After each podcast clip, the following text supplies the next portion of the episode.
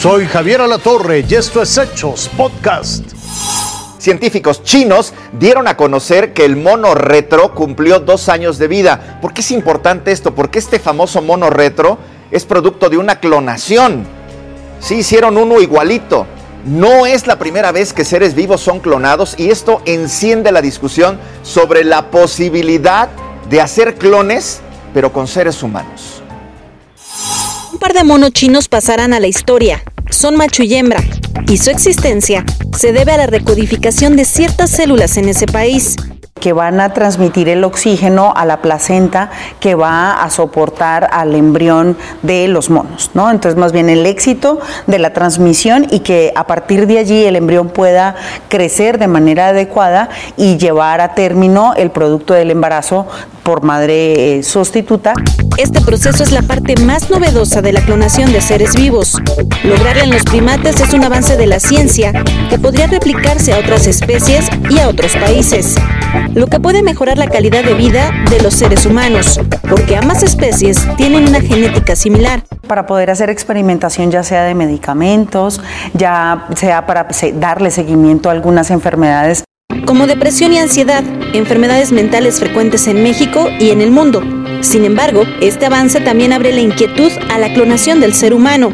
No me gustaría eso. Ya no lo llegaría ni a ver, pero no sé hasta dónde llegaría. En efecto, especialistas de la UNAM explican que ese nuevo paso en la ciencia está lejos de darse, porque la Declaración Universal sobre el Genoma Humano prohíbe la experimentación con embriones humanos un comité de ética no te va a aceptar un protocolo de estas características. Entonces no lo vamos a ver, digamos, de manera ilegal. Yo espero que no se esté haciendo porque hay una veda mundial en experimentación con embriones humanos.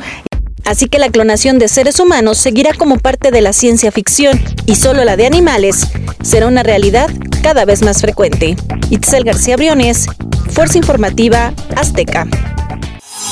El conflicto en la franja de Gaza en la frontera ha superado los 100 días y sigue cobrando la vida de miles de personas. Día y noche, cientos de familias viven en la incertidumbre y en medio del peligro.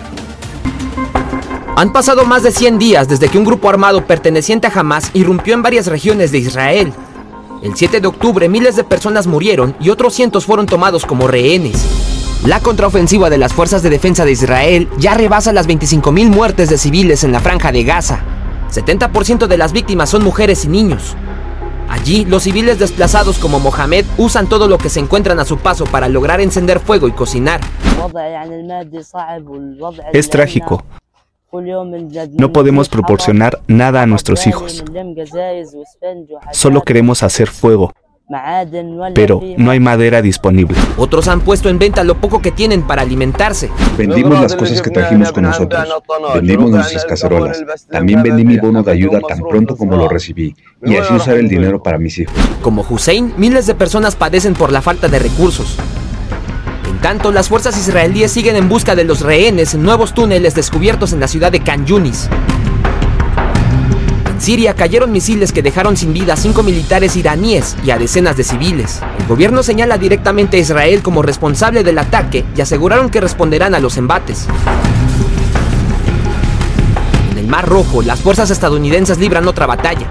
Los hutíes en Yemen, apoyados por Irán, desplegaron a su milicia para evitar el paso de buques por el Mar Rojo, según ellos como solidaridad hacia los palestinos. Desde Washington se ordenó atacar todo aquello que se considera una amenaza para los barcos comerciales que transitan por la región. Más de tres meses de una guerra que ha ido escalando del territorio en conflicto a casi todo el Medio Oriente. Cristian Arrieta, Fuerza Informativa Azteca. Por lo menos unas 15.000 personas murieron en la región sudanesa de Darfur en el 2023, todo a causa de la violencia étnica.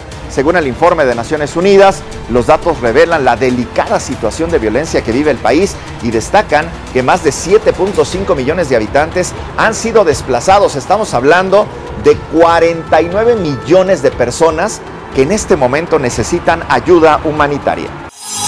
Ya se publicó la convocatoria para ingresar a bachillerato en la Ciudad de México y el Estado de México. El preregistro para el concurso de asignación se, se va a llevar a cabo del 21 al 23 de febrero. Del 4 al 8 de marzo se van a realizar el registro y el examen. Este se va a aplicar los días 15, 16, 22 y 23 de junio. Esto fue Hechos Podcast.